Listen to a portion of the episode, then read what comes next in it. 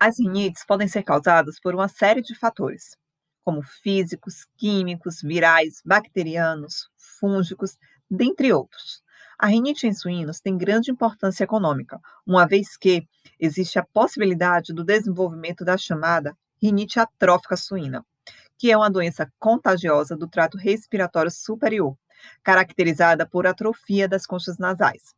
A doença pode afetar o desempenho produtivo, ocasionando, assim, perdas econômicas. Os agentes primários da rinite atrófica são as bactérias gram-negativas das espécies Bordetella bronchoseptica e Pasteurella mutocida.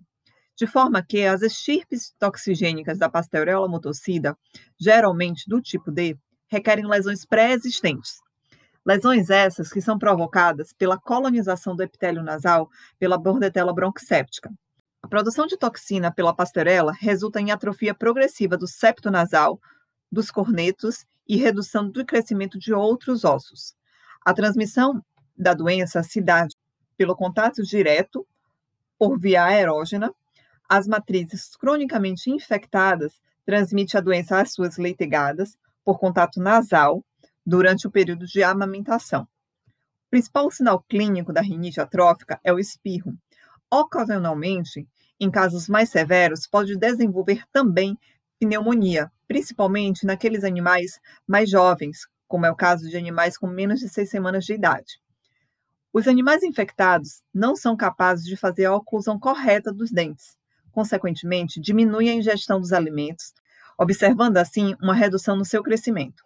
No exame pós-mortem, muitas vezes é possível detectar uma ligeira atrofia dos cornetos nasais ventrais, porém, apenas menos de 1% dos casos observa-se o desvio do septo nasal ou o braquinatismo superior. Existe um sistema de pontuação baseado na extensão das lesões dos cornetos nasais e do septo nasal. Para essa avaliação, realiza-se o corte transversal ao nível da junção entre o primeiro e o segundo pré-molar superior, permitindo monitorar os suínos após o abate e aferir a prevalência e a severidade da doença.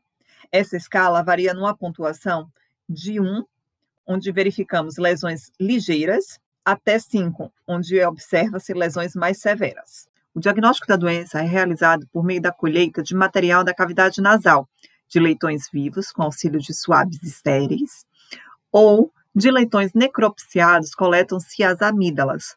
Pode-se também realizar exames sorológicos para pesquisa de anticorpos para a toxina dermonecrótica.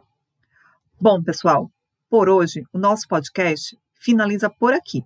Espero que vocês tenham gostado. Gostaria de indicar o nosso texto base para complementação do conteúdo e observe as sugestões de literatura disponíveis para enriquecimento assim do seu aprendizado. Abraços e até o próximo.